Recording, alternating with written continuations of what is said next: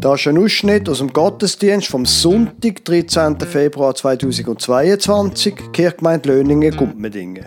Sie hören in der Serie Was mir der Glaube bedeutet, ein Interview mit dem Walter Fuhrer aus Löningen. Und dann hören Sie die Predigt vom Pfarrer Lukas Huber über Jeremia 9, Vers 22 bis 23.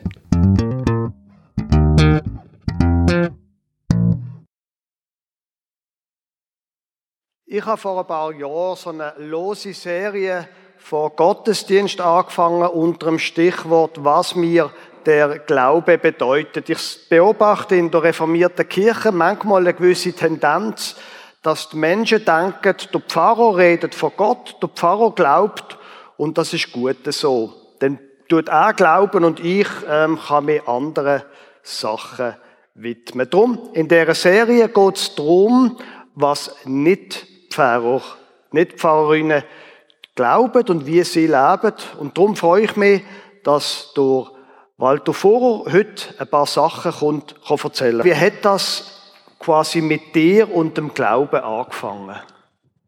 Ja, da muss ich vielleicht ein bisschen ausholen. Also, ich fange am besten mit meinen Eltern an. Der Vater ist katholisch aufgewachsen, meine Mutter evangelisch.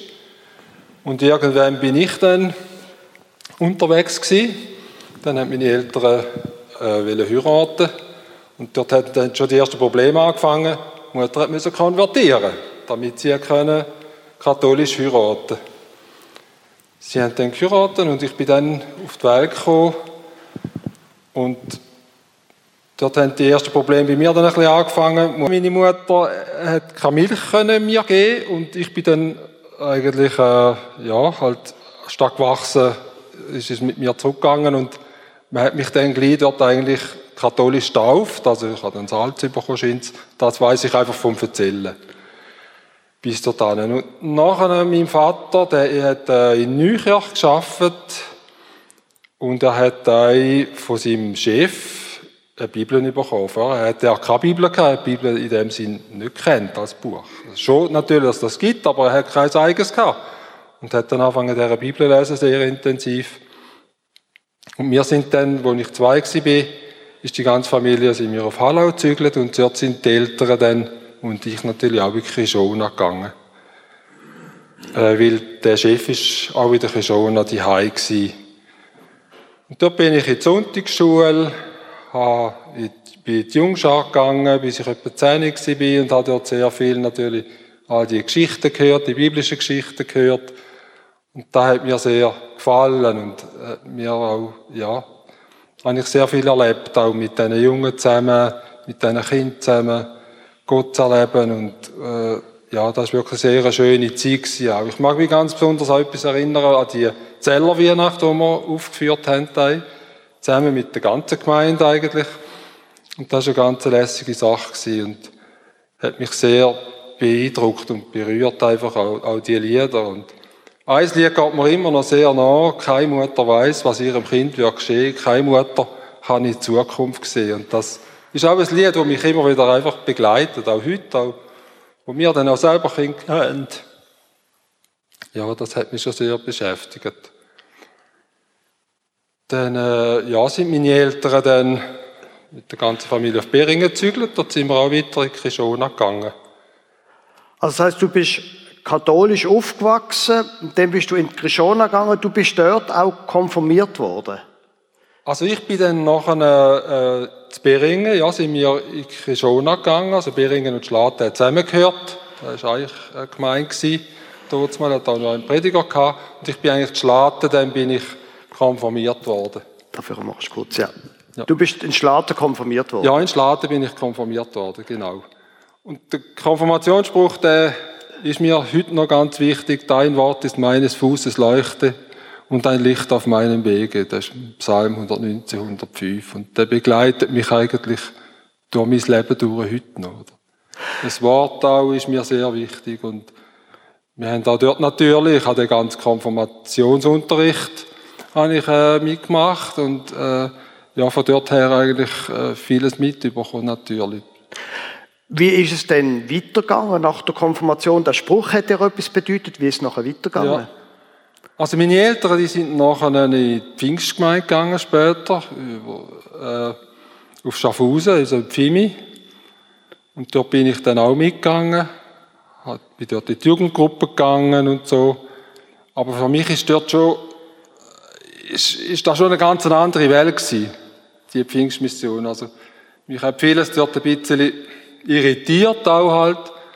Eben, man hat äh, die Lobpreisgottesdienst, man hat Hände in die Höhe tun beim, beim äh, Singen und beim Betten. Und für mich ist da irgendwie ein Stück weit einfach ein bisschen befremdend gewesen. Am Anfang mindestens, oder? Ich habe dann das ein Stück weit mitgemacht. Aber so richtig dahinter gestanden, ja, für mich ist da immer so ein bisschen zwiespältig gewesen. Und trotzdem, ich habe dort viel, viel liebe Leute kennengelernt. Ich bin dort in die Jugendgruppe gegangen. Es ist dann auch irgendwann ist das Thema gewesen, Taufe, also Grosstaufe, oder? Da hat man dort natürlich praktiziert. Und ich habe gewusst, ja, ich bin als kleines Kind getauft. Soll ich mich jetzt da nochmal taufen? Und, und, und äh, ja, aber trotzdem, für mich ist dann da wichtig geworden. Ich habe gefunden, wohl, ich will das eigentlich schon machen. Und habe mich dann da nochmal taufen lassen. Obwohl ich auch müssen sagen, hat sich jetzt wirklich in meinem Leben so viel verändert durch die Taufe? Ich bin immer noch der Mensch gewesen, wie vorher eigentlich auch. Ich bin angewiesen gewesen, oder bin ich heute noch, auf Gnade von Gott. Und das ist mir wichtig. Dass Gott für mich ein Erlösungswerk vollbracht hat und mich liebt, so wie ich bin. Aber jetzt, Pfimi, du bist ja dann nicht dort geblieben. Wie ist denn das weitergegangen? Nein, ich bin, äh, se, sieben Jahre bin ich in der, bin ich in der Pfingstgemeinde gewesen.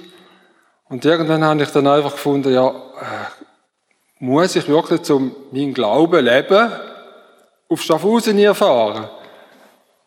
Und dann irgendwann habe ich einfach sagen, nein, das muss ich eigentlich nicht. Das hat ja da Kille gemeint.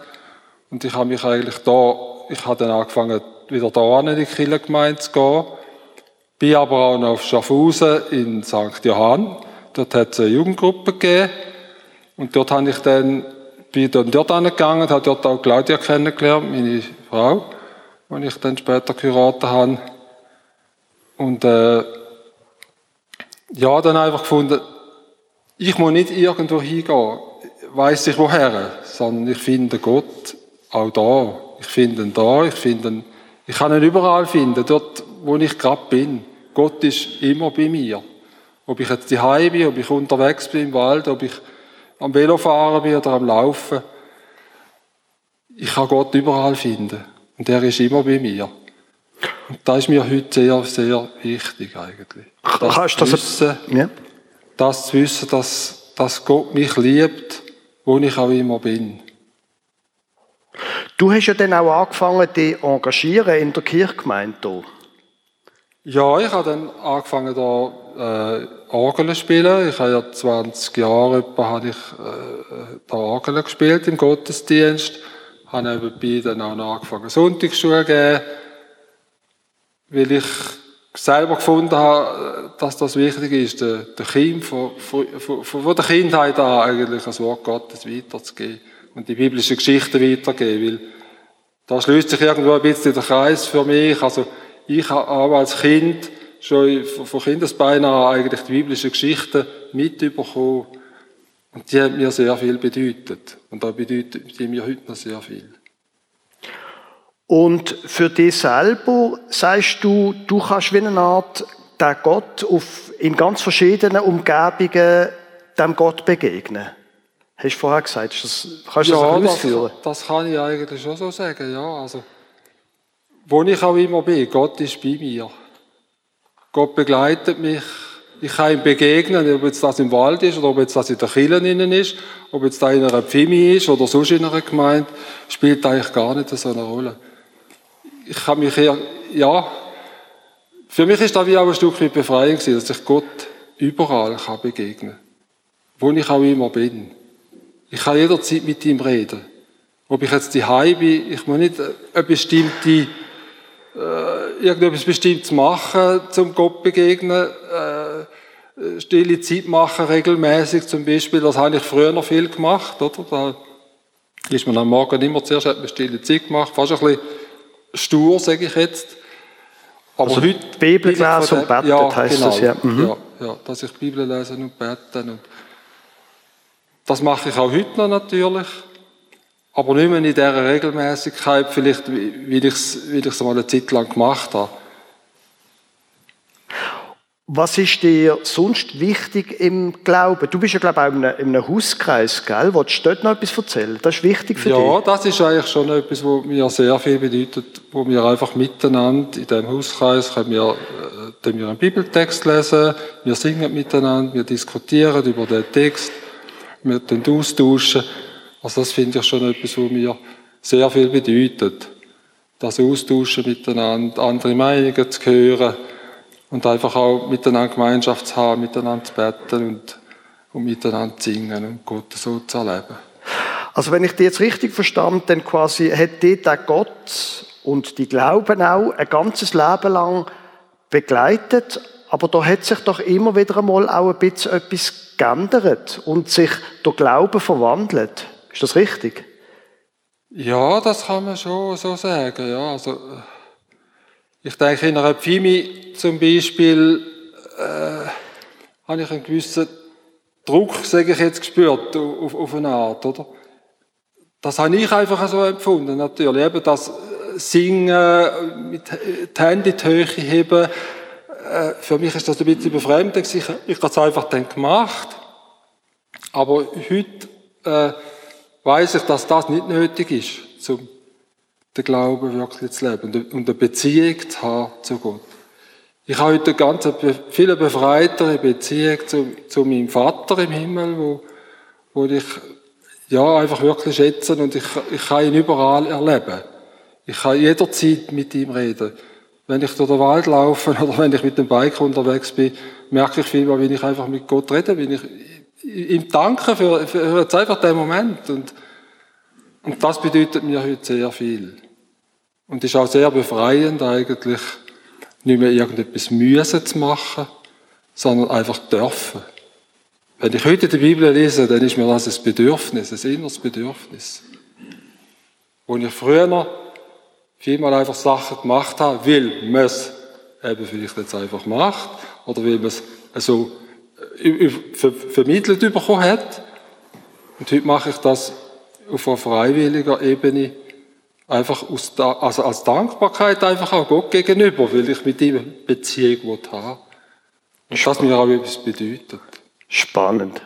Also wie sich da der Glauben auch über die Jahrzehnte verändert und auch vertieft hat. Danke vielmals, Walter, dass du da gekommen bist. Ich glaube, das ist ein Applaus wert. Merci vielmals, dass du erzählt hast.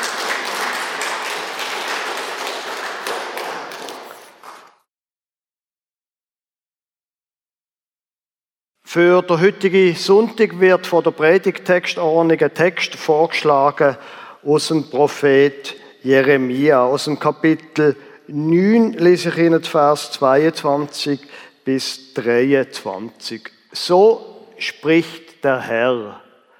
Ein Weiser rühme sich nicht seiner Weisheit, ein Starker rühme sich nicht seiner Stärke, ein Reicher sich nicht seines Reichtums, sondern wer sich rühmen will, der rühme sich dessen, dass er klug sei und mich kenne, dass ich der Herr bin, der Barmherzigkeit, Recht und Gerechtigkeit übt auf Erden, denn solches gefällt mir, spricht der Herr. Liebe Gemeinde, wenn ich das, der Text würde in einem Aufsatz in der Schule aufschreiben, dann wüsste ich schon ganz genau, was als Rückmeldung würde kommen. Es wären nämlich ein paar Worte rot angekreuzelt und die Lehrerin und der Lehrer würde sagen, also es so oft das gleiche Wort brauchen, du kannst ein bisschen variieren. Nicht immer das Gleiche. Das ist langweilig. Das ist schlecht geschrieben. Ist Ihnen das aufgefallen? Fünfmal kommt das Wort Rühme vor. Ein Weiser rühme sich nicht seiner Weisheit, ein Starker rühme sich nicht seiner Stärke, ein Reicher rühme sich nicht seines Reichtums, sondern wer sich rühmen will, der rühme Offenbar muss gerühmt werden. Da gibt es irgendwie so ein Ich und das Ich rühmt sich irgendetwas. Das ist Deutsch und das ist ein Genitiv. Ich blöff mit etwas. Das Wort übrigens, wo da gebraucht wird für rühmen, Yithalel ist das Wort, wo das Wort Halleluja davor kommt. Im Wort Halleluja tut man Gott rühmen. Ja am Schluss ist Jahwe. Das ist das Wort übrigens, wo groß geschrieben ist, Herr, ist Jahwe. Halleluja heißt rühmet Gott, macht ihn groß. Der Mensch hat das Bedürfnis, etwas groß zu machen.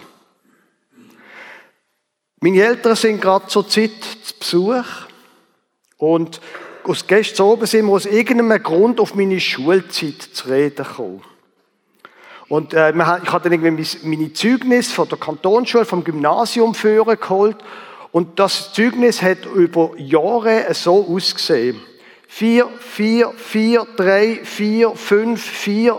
Das Ziel war ein Viererschnitt. Weil für mich ist wichtig in meiner Kindheit, immer zu sagen, also ich bin im Fall kein Streber. Ich bin also kein Streber. Jetzt, ich bin dankbar, dass meine Kinder mir nicht alles nachmachen.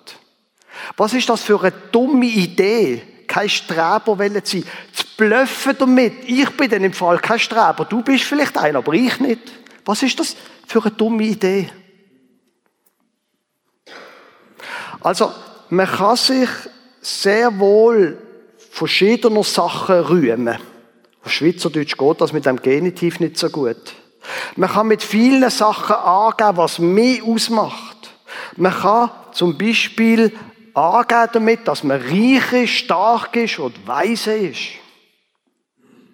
Am Freitag bin ich mit zwei von meinen Söhnen neue Laufschuhe kaufen. Aus irgendeinem Grund haben wir alle drei neue Laufschuhe gebraucht. Und wir sind dann zusammen gegangen nach Schaffhausen zu einem Fachgeschäft und dann haben wir ein paar Schuhe bekommen und dann haben wir in der Nebengasse müssen hin und her rennen und der Verkäufer, der Chef dort, hat uns angeschaut und dann hat er gesagt, ja, also du hast da so ein bisschen Ohrbein und du solltest wegen dem Schuhe haben, die mehr so und so und so stützt. Aus irgendwelchen Gründen bin ich offenbar der einfachste Kandidat gewesen. Aber auf jeden Fall haben wir dann am Schluss alle die richtigen Schuhe gehabt, Laufschuhe, damit wir hoffentlich, wenn wir gehen rennen, keine Knieweh haben, sondern dass die wirklich zu unseren Füßen passen.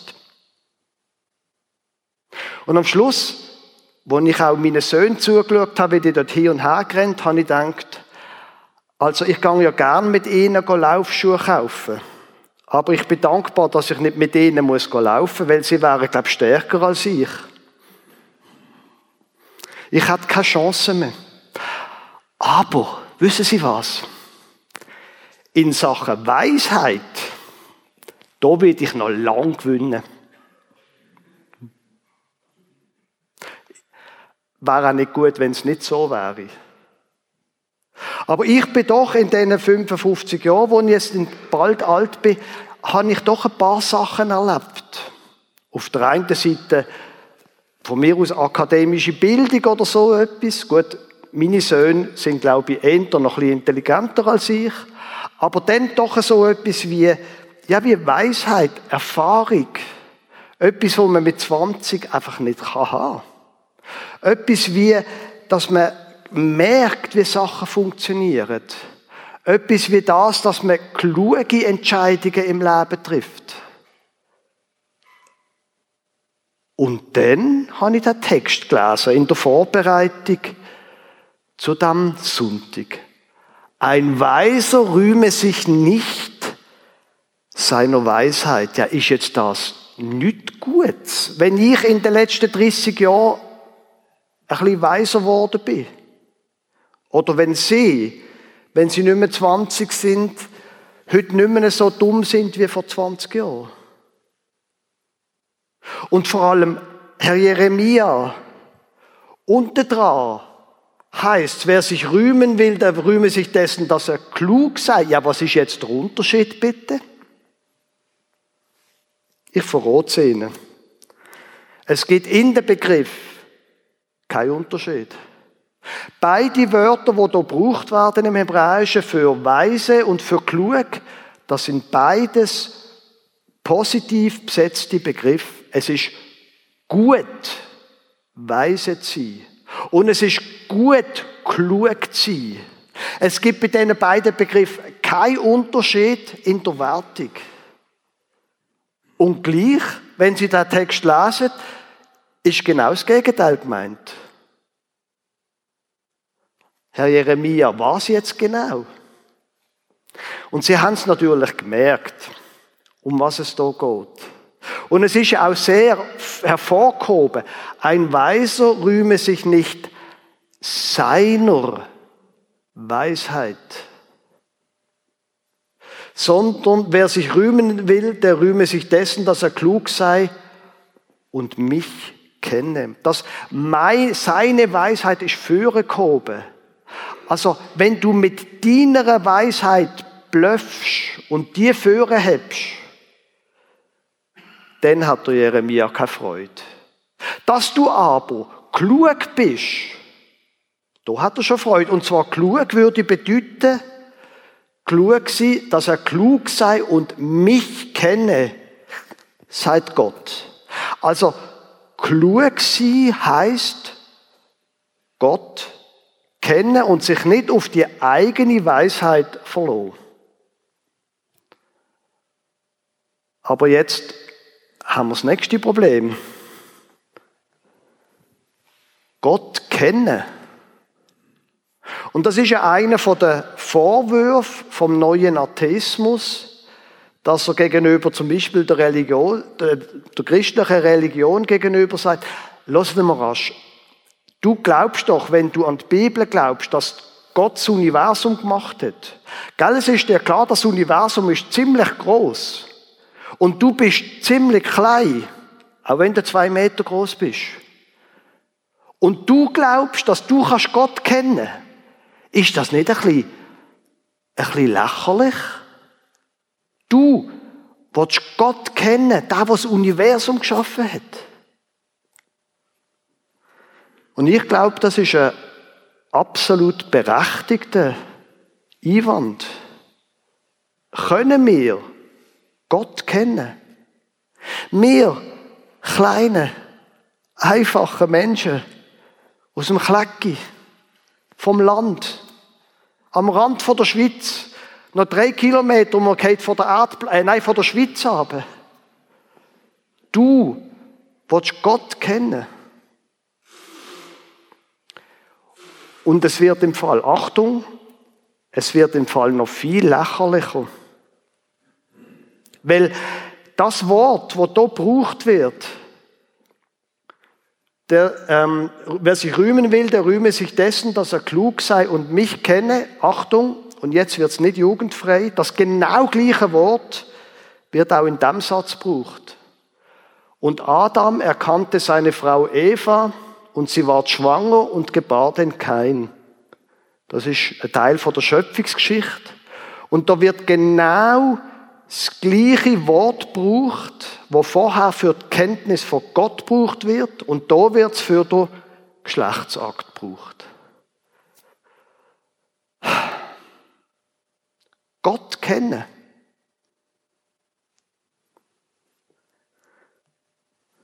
Ist das nicht ein bisschen lächerlich? Aber ich glaube, wenn wir uns das ein bisschen nochmal überlegen. Und natürlich wissen wir, dass eine Ehe und eine Beziehung zu Gott etwas, ich meine, wer das nicht weiß, der ist wirklich lächerlich. Die Frage wäre jetzt, wieso wird das gleiche Verb gebraucht? Und ich glaube sehr wohl, wenn wir die von Ihnen, die geheiratet sind, oder überhaupt die von Ihnen, die glauben, dass es da gewisse, wie eine Art Parallelen gibt. Also ganz offensichtlich ist die Verbindung, wo ein Mann mit einer Frau eingeht, wo Kinder daraus kommen. Und meine Eltern, die eben jetzt zur Zeit bei uns da sind, die sind jetzt bald 60 Jahre geheiratet. Und meine Frau und ich, ja, wir sind nur 25 Jahre geheiratet. Aber das, was ja in einer Ehe passiert, ist, dass sich zwei Menschen ganz persönlich, natürlich auch intim, aber sehr persönlich und individuell miteinander verbindet. Der Gedanke kann man ja vielleicht doch auch auf Gott übertragen. Also die Idee quasi, dass mein Glaube zu Gott anders ist als die Glaube zu Gott und deine Beziehung zu Gott. Weil mein Glaube ist mein Glaube und die Glauben ist die Glaube genauso wie meine Beziehung zu meiner Frau nicht so ist wie du, wenn du geheiratet bist, deine Ehebeziehung ist. Können Sie mir folgen? Also das heißt und darum passt auch der Predigtext sehr zu dem, was wir vorher vom Walter Fuhrer gehört haben. Seine Beziehung zu Gott hat sich im Verlauf von, dieser, von seinem Leben so und so entwickelt, genauso wie selbstverständlich auch seine Ehebeziehung in den 30, 35 Jahren, ich weiß nicht genau, sich entwickelt hat. Und genauso wie sich meine Ehebeziehung entwickelt hat. Und genauso wie sich mein Glaube entwickelt hat. Der Glaube ist, wenn wir in dieser gedanklichen Linie bleiben, hier vom Jeremia, offensichtlich etwas sehr Persönliches. Etwas Intimes auch. Etwas, wo vielleicht auch so ist, dass manchmal man, man Schwierigkeiten hat, das zu beschreiben. Ist vielleicht auch ein Grund, warum das manche Menschen nicht so gern über das reden. Weil es etwas so Persönliches ist. Etwas so Intimes, etwas, wo man wo man auch so verletzlich ist im Glauben. Also, wenn jemand blöffen will, dann soll er damit blöffen, dass er klug ist und klug bedeutet, dass er mehr kennt, seit Gott da. Im Jeremia. Der Text allerdings, der geht gerade weiter. Weil mich kennen wird da noch ein bisschen genauer definiert, dass ich, und gemeint ist eben Gott, der Herr ist. Hm. Ich habe das schon einmal da gesagt. Christlicher Glaube bedeutet, es geht nicht um die. Es geht nicht um die, sondern um Gott. Natürlich bist du du, aber du bist nicht der Chef. Du bist nicht die Chefin. Es gibt nur ein König und ein Gott. Und das bist nicht du, sondern der Gott, der Himmel und Erde geschaffen hat. Der ist der Chef. Und du bist einfach jemand, der im Klecki wohnt und eingeladen ist, um den Gott zu kennen. Und zu anerkennen, dass er Gott ist und nicht ich. Aber der Text geht noch weiter. Das Ganze, was mit dem Glauben da hat und mit der Entwicklung von dem persönlichen Glauben, das geht noch weiter. Er definiert sich nämlich da. Der Jeremia definiert Gott dass ich der Herr bin, der Barmherzigkeit, Recht und Gerechtigkeit übt.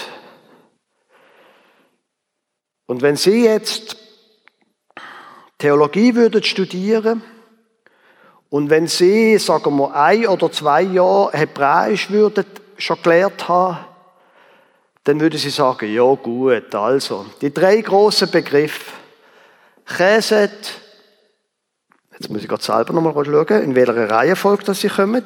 Ja, genau. Chesed, Mishpat und Zedekia. Barmherzigkeit, Recht und Gerechtigkeit. Die drei großen oder drei von den ganz, ganz großen Begriffen, wo über Gott ausgesagt wird. Chesed, Barmherzigkeit.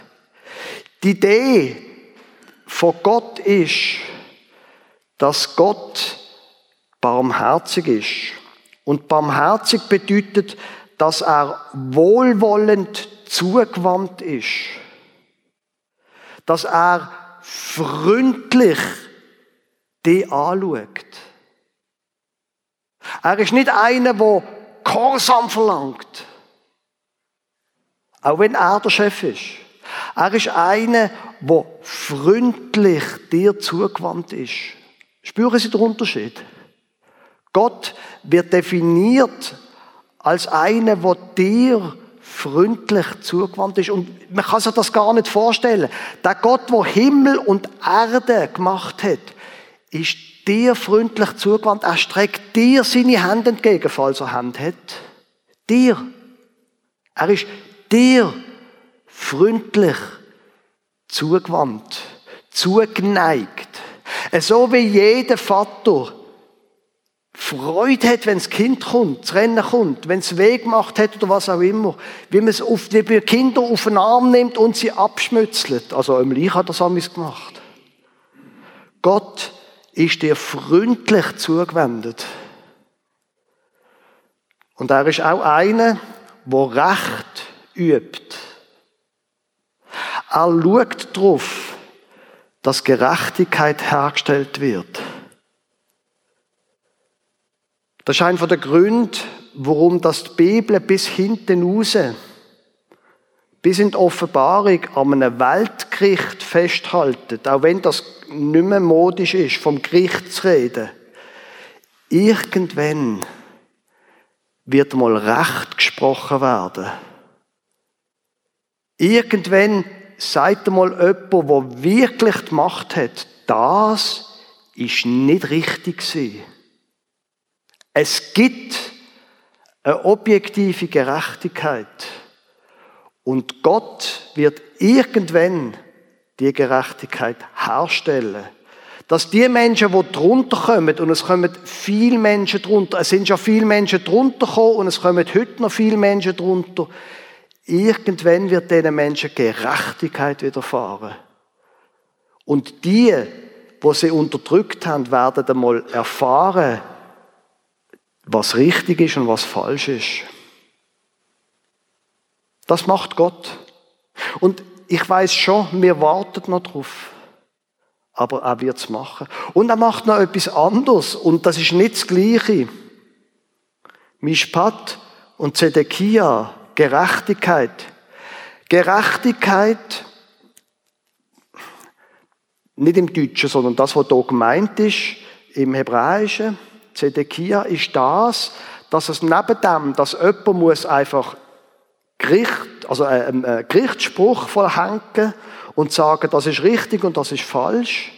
Es gibt ja nebendran noch eine andere Komponente im menschlichen Zusammensein. Nämlich, dass man manchmal mit einem gerechten Urteil nicht viel gewinnt.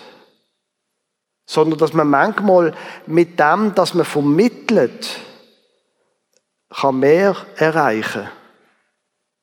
Wisst ihr, wie ich meine?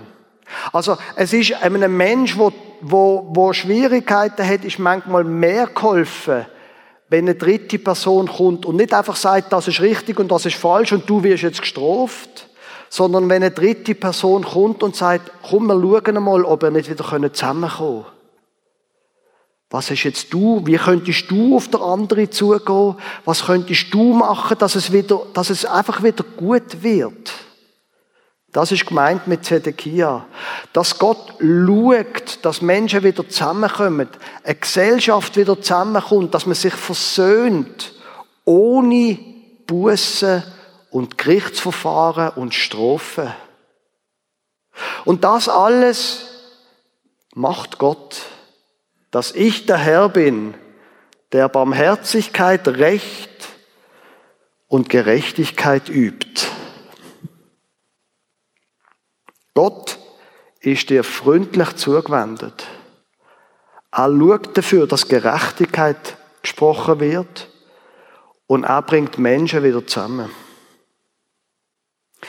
Jetzt, zum Spitzen von dem Satz zu verstehen, muss man vielleicht ein bisschen das Umfeld anschauen und wahrscheinlich oder unter Umständen, je nachdem wie sie gewickelt sind, merken sie, dass die Umstände ein bisschen noch Ähnlichkeit haben zu heute.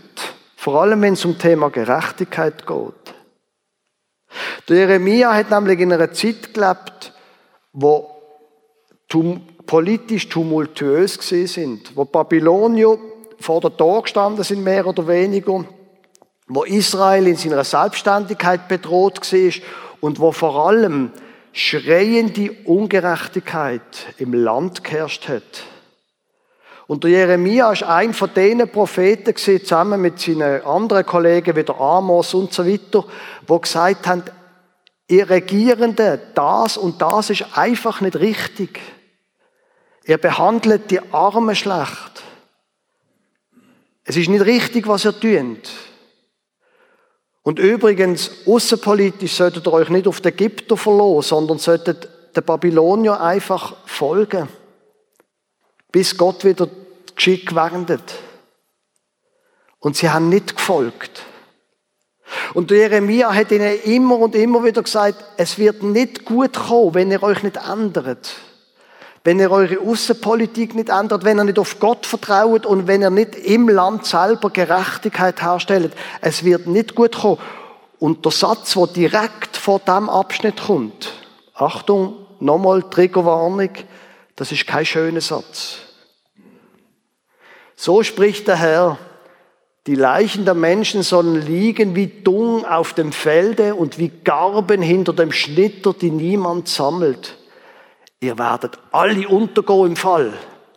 Seid ihr Jeremia, wenn ihr euch nicht bessert.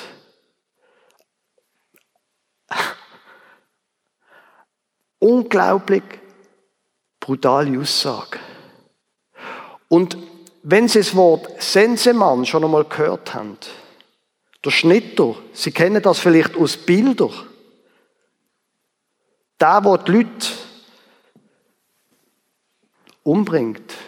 Der Sensemann kommt genau von dem Vers aus dem Jeremia-Buch. Das Bild vom Sensemann.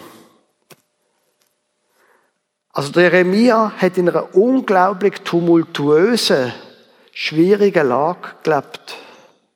Und in dieser Lage sagt er, Gott wird Barmherzigkeit, Recht und Gerechtigkeit üben.